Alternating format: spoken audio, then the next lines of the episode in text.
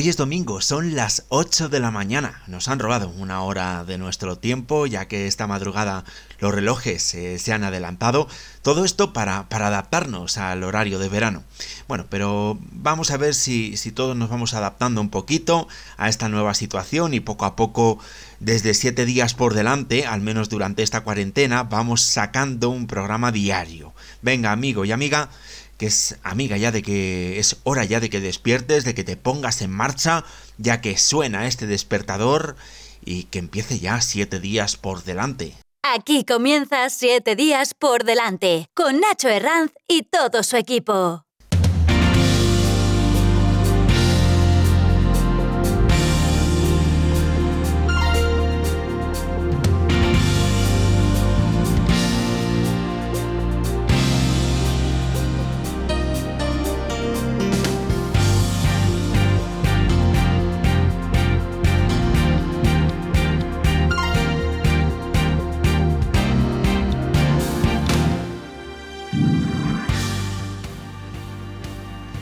Hoy a 29 de marzo y en este momento tenemos temperaturas en torno a los 5 grados en Madrid capital. Las temperaturas más bajas en toda España las están disfrutando ahora mismo los vecinos de Burgos con 2 grados bajo cero y de Molina de Aragón con 1 grado bajo cero. Las más altas en cambio en Tenerife y en las Palmas de Gran Canaria con 16 grados. Durante todo el día el tiempo se va a mantener soleado en prácticamente toda la península ibérica, por supuesto irán subiendo esas temperaturas. Eso sí, en el norte eh, las precipitaciones, especialmente en Euskadi, en Bilbao y en San Sebastián, para ser más concretos, pues son bastante probables. Es bastante probable que esta tarde llueva por ahí.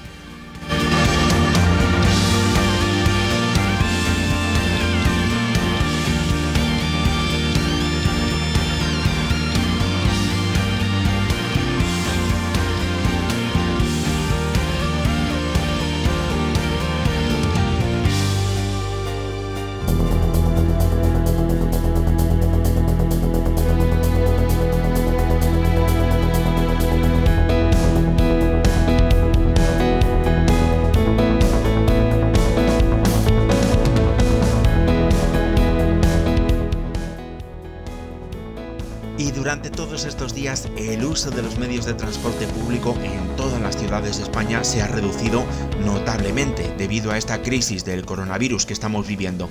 En consecuencia, también se han reducido los horarios y se han llevado a cabo ERTES en muchas empresas dedicadas al transporte público. En Barcelona se han cerrado al público varias líneas de cercanías de Renfe, varias líneas de Rodalíes, la R7, la RG1 y la RT1 Además, se ha suspendido el servicio de estas líneas mientras esté, eh, mientras este estado de alarma se, se, mantenga. Es muy necesario recordar, eso sí, pues las distancias que tiene que haber entre viajeros, las recomendadas por las autoridades sanitarias, entre viajero y viajero, siempre tiene que existir como mínimo un metro de distancia. Y como siempre, en la redacción de nuestro programa Isabel Galvez y Leopoldo Fuentes Muñoz, en la producción, en la edición y en el micrófono, quien te habla Nacho Herranz. Y recuerda, quédate en casa, porque ahora, como decía mi abuela, no es que tengas siete días por delante, es que tienes más días que, que longanizas. Hoy nuestro compañero Leopoldo Fuentes Muñoz nos va a hacer un relato muy especial inspirado en el cuento del Principito. Nos vamos a ir de viaje hasta el Teatro Romano de Mérida y por supuesto te vamos a contar noticias ardientemente positivas que comienzan ya mismo. Noticias en positivo.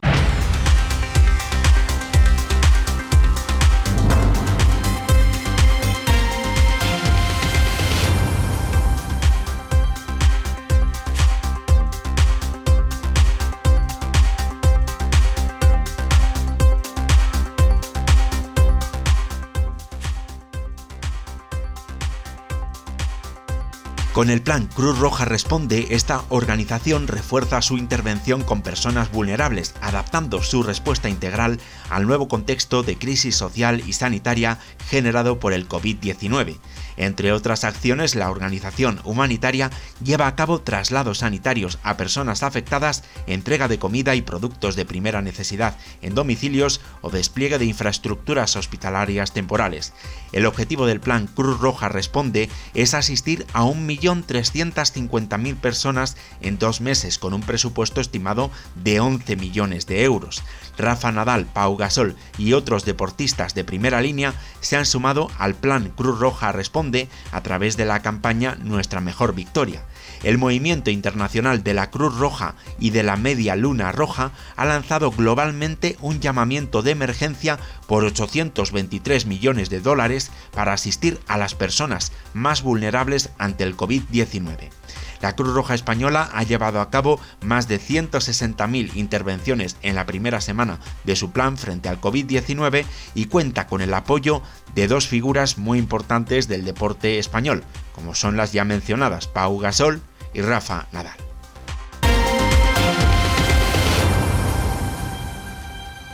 Y en estos momentos se demuestra que la tecnología es una de las mejores herramientas al servicio de la salud en el diagnóstico, el seguimiento o tratamiento de enfermedades o condiciones médicas. También registros médicos online, equipos de diagnóstico, procesos automatizados y hasta consultas médicas en Internet.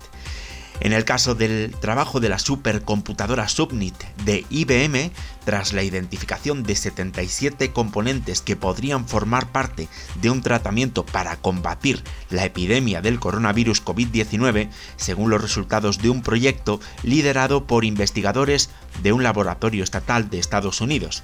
Según estos hallazgos, la, supercomputadora ensayó con diferentes compuestos de drogas y ahora podrían prevenir que el coronavirus se propague a otras células, los virus infectan a las células huéspedes inyectándoles material genético en su interior usando un pico compuesto por proteínas.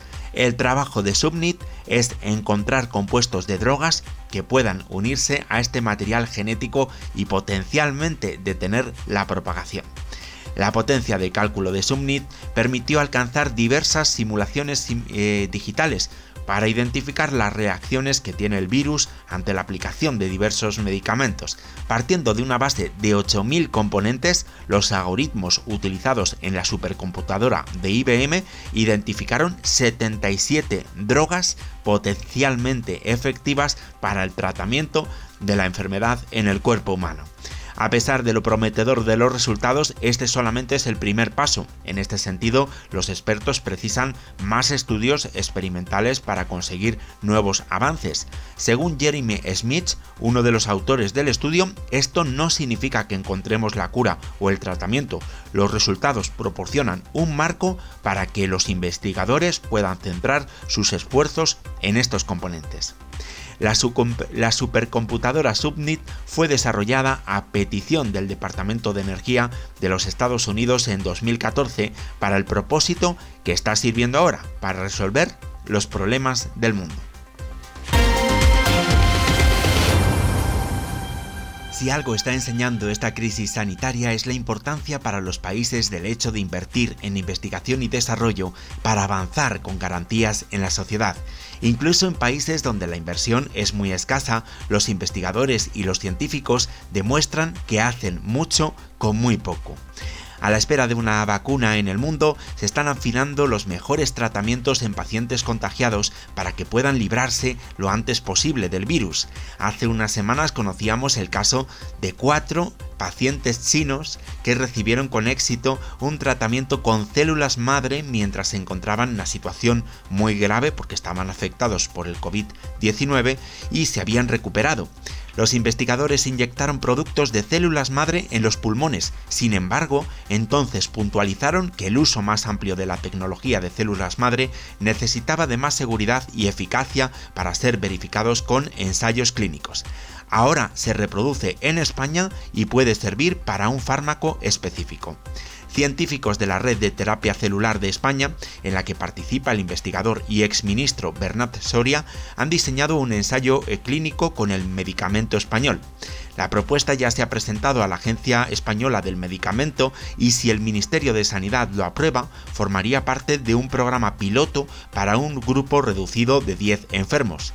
El tratamiento se realiza con una inyección intravenosa para que el fármaco viaje con rapidez por el torrente sanguíneo, alcance la arteria pulmonar y se distribuya por los pulmones dañados. En dos o tres semanas se podrán valorar resultados y si resulta exitoso el proyecto piloto, se ampliará hasta 90 enfermos. Supone una esperanza para los pacientes críticos que no tienen nada que perder cuando se debaten entre la vida y la muerte.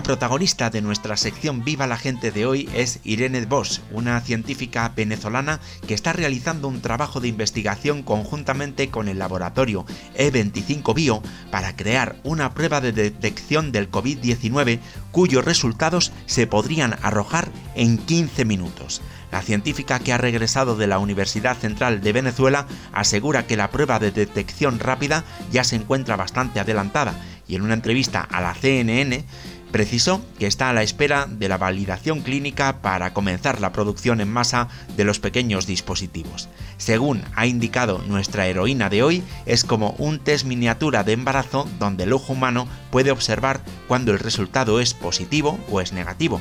Irene Bosch considera que en tan solo una semana el test podría estar aprobado y estar listo para ser producido y comercializado. Por otra parte, la científica explicó que para que el dispositivo funcione se debe tomar una muestra con un hisopo nasofaríngeo de la mucosa del paciente y colocarlo en una cavidad del test. Finalmente explicó que no se necesita de la aprobación previa de las instituciones debido al levantamiento de las regulaciones para agilizar el control de la pandemia.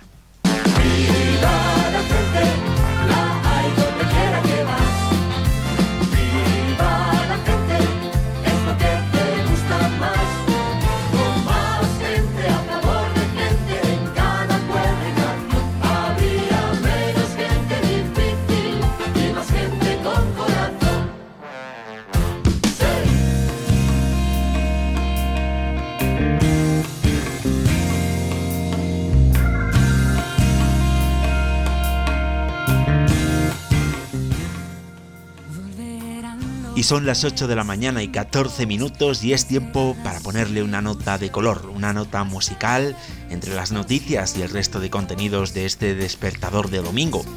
Y es que no cabe duda de que volverán los buenos tiempos, volverán los abrazos y los besos, y está claro que esta historia tendrá un final feliz, un final con besos, con abrazos. Por lo menos esto es lo que esperamos.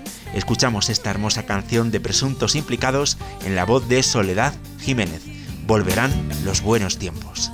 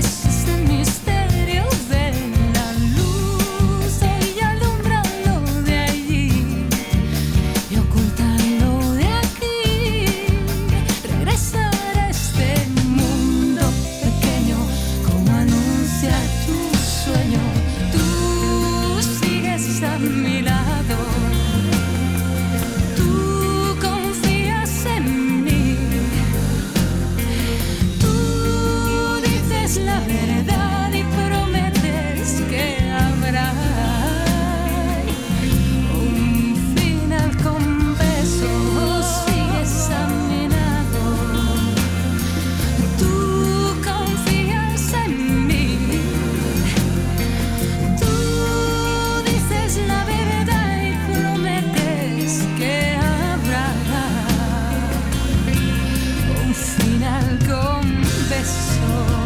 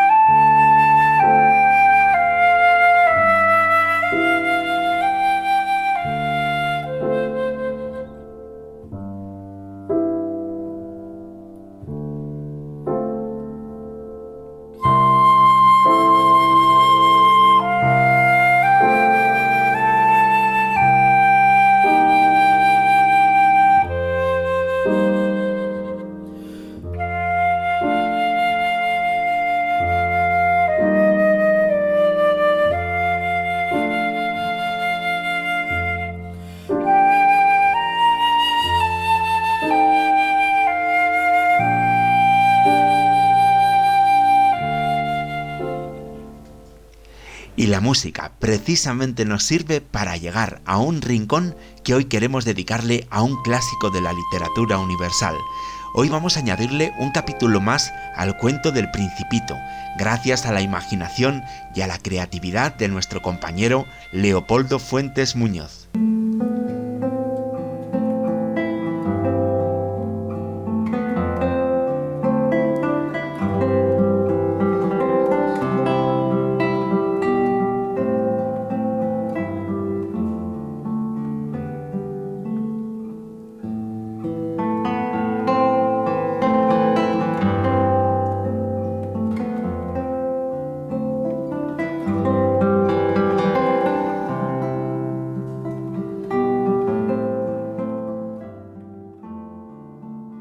Algunos, El Principito es el libro más querido del siglo XX y sin duda es una gran obra maestra escrita por Antoine de Saint-Exupéry de la que podemos extraer varias enseñanzas. Son lecciones para ser mejor persona, para conocernos a nosotros mismos, para comprender mejor a los demás, para mejorar nuestras relaciones de pareja, y para poder sacar ese niño interior que todos llevamos dentro a pesar de esas malas experiencias.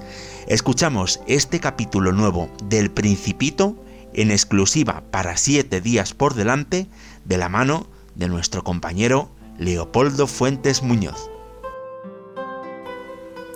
El joven príncipe de caballos dorados llegó a un pequeño planeta con una caverna. ¡Cuidado! dijo el hombre dentro de la caverna. ¿Cuidado? respondió el principito. Sí, con la luz del sol te producirá terribles quemaduras. Yo me expongo a la luz del sol cuando cuido mi rosa y nunca he tenido ningún problema. Tu piel no es tan pálida y sensible como la mía. Le tengo miedo al sol. Pues podría salir de noche y caminar de forma que nunca te alcance el amanecer. De noche hace frío y podría constiparme tengo miedo a enfermar. Por la noche, en mi planeta, protejo mi rosa con una vitrina. Hay una abeja que quiere comérsela. No deberías cogerle cariño a esa flor, joven príncipe. Te producirá un dolor terrible el día que la pierdas. Tengo miedo al dolor de la pérdida. Pues deberías conocer a un amigo mío muy especial, un zorro. Nos despedimos y sin embargo siempre estará conmigo. Qué bello mi príncipe. Me encantaría tener aventuras como las tuyas. Tengo miedo a morir sin haber vivido realmente, sin haber experimentado nada bello e interesante. Entonces, acompáñame. Mi próximo destino es la tierra. El hombre, atemorizado ante la idea de salir de su caverna e ir a un lugar enorme y desconocido, se escondió aún más en un hueco de su caverna. De todos los adultos que he encontrado, quizás sea este el que menos entiendo.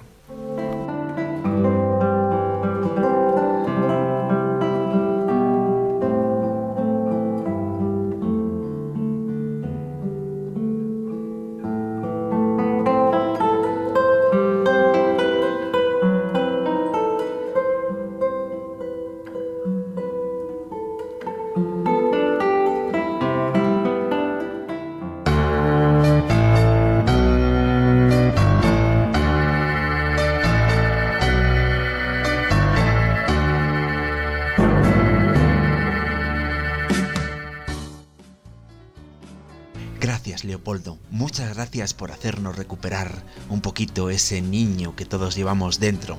Ahora nos vamos de viaje hasta Mérida. Nos vamos de viaje en el tiempo, retrocediendo más de 2000 años. Y de viaje en nuestra imaginación. Vamos a conocer esos restos de la ciudad romana, especialmente ese grandioso teatro.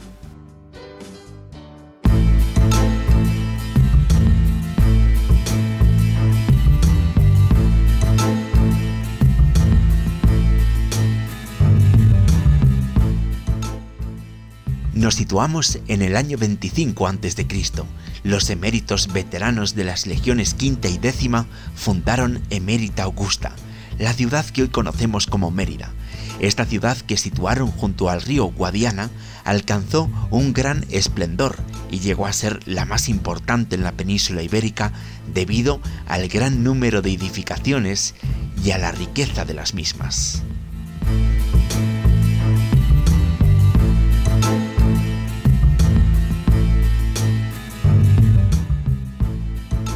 Mérida nos encontramos restos de un acueducto, el de San Lázaro, de unas termas romanas que seguramente se construyeron en el siglo II, y si salimos fuera de las murallas nos encontramos con el circo romano.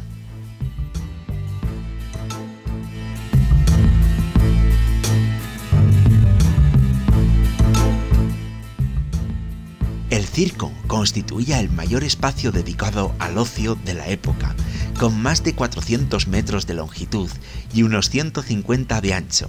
El circo de Emérita Augusta tenía capacidad para unas 30.000 personas y fue uno de los más importantes del imperio.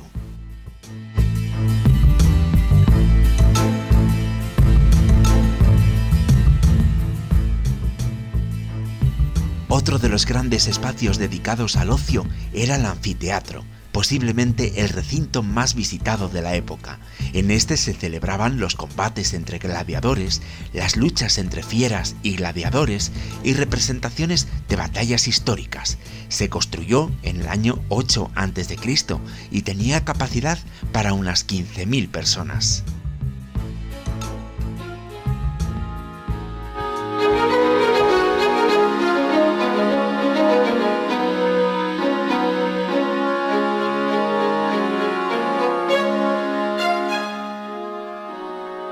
Pero sin duda, de entre los monumentos y las edificaciones de la antigua Emérita Augusta, destaca su teatro, el más importante de la España romana y uno de los mejor conservados del mundo.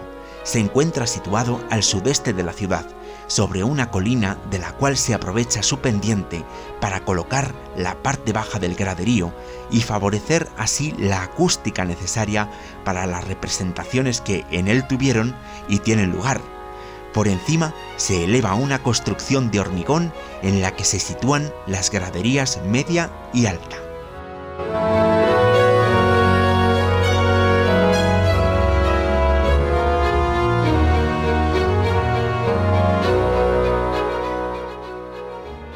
El Teatro Romano de Mérida fue construido hacia el año 15 o 16 a.C., en el lugar conocido popularmente bajo el nombre de Siete Sillas, debido a los siete sillares correspondientes al edificio que sobresalían antiguamente.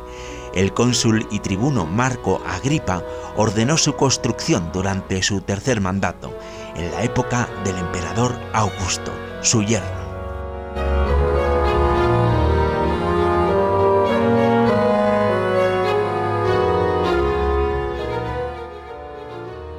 En su momento tenía capacidad para albergar unos 6.000 espectadores sentados y su estructura consta esencialmente de tres partes. La cavea o graderío, que es la zona semicircular en la que se asientan las gradas, la orquesta, espacio también semicircular destinado a ubicar los coros y el baile, y finalmente la escena, el lugar destinado a la representación teatral en sí.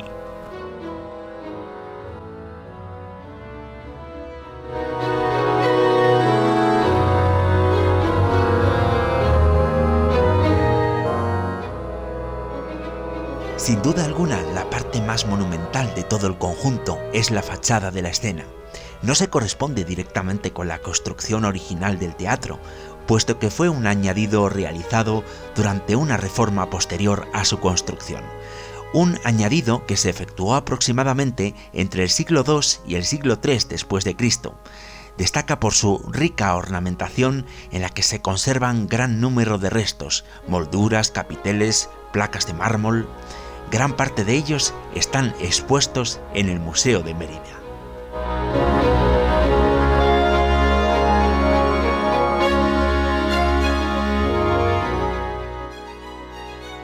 En el Teatro de Mérida se han conservado numerosas esculturas de divinidades mitológicas romanas, tal es el caso de las imágenes de Ceres, Venus, Plutón, Júpiter, Proserpina, con las que se decoraron los espacios entre columnas. Las estatuas que se muestran en el teatro son todas muestras de las originales que se exhiben en el Museo Nacional de Arte Romano.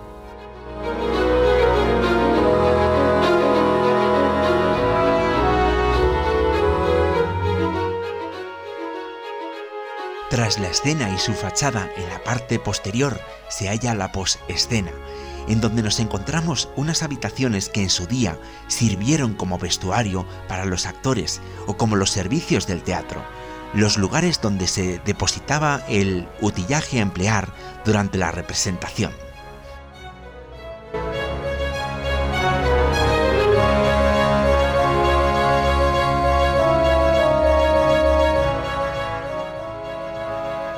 Otro de los lugares existentes en el teatro era el peristilo, zona situada tras la escena y que servía de expansión a los espectadores. Se trata de una zona ajardinada y decorada con estatuas.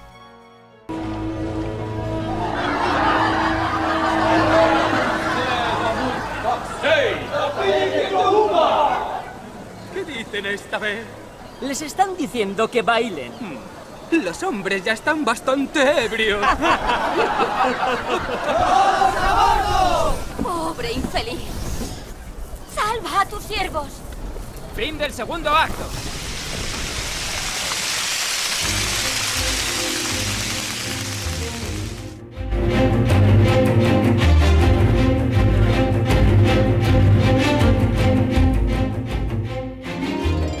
Este era el marco donde se representaban las tragedias, las comedias y los espectáculos de mimo.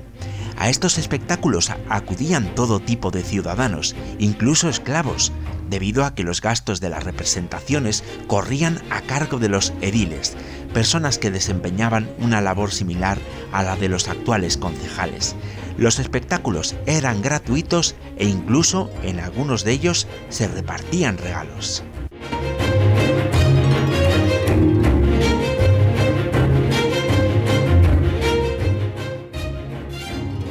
En realidad, Mérida está plagada de este tipo de historias, lo mismo que de ruinas del Imperio Romano.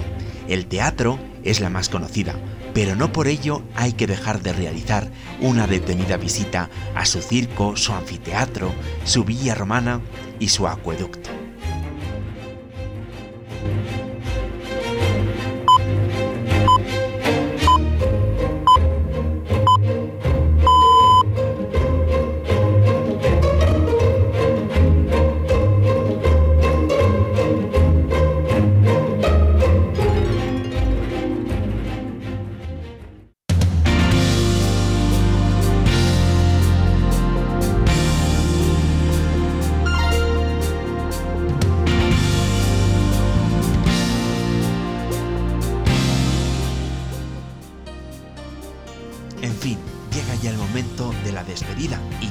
Hemos comenzado este domingo con muchas emociones y sensaciones muy positivas. Te hemos puesto al día de la actualidad, de las buenas noticias, hemos escuchado buena música, nos hemos acercado a la literatura de la mano de nuestro compañero Leopoldo Fuentes Muñoz y con esa versión del Principito que él ha hecho exclusivamente para nosotros y hemos conocido este gran teatro romano de la ciudad de Mérida. En muy poquito tiempo volveremos a estar contigo ofreciéndote los mejores contenidos en estos momentos tan complicados. Ya sabéis, nuestra página web que es www.7diaspordelante.es con el 7 en número y con el por con la X, nuestro correo electrónico que es oyentes arroba 7 días por delante.es y por supuesto nuestro número de WhatsApp para dejarnos vuestros mensajes de voz, el 628 041 073. Repetimos, 628 041 073. Y como siempre, te deseamos que nunca dejes de ser feliz, que nunca dejes de soñar y que no dejes de escuchar la radio porque ya sabes que la radio, ocurra lo que ocurra, siempre va a estar ahí, a tu lado. En muy poquito tiempo volvemos, tendrás una nueva edición de 7 días por delante. Hasta ese momento se despide de ti tu amigo Nacho Herranz.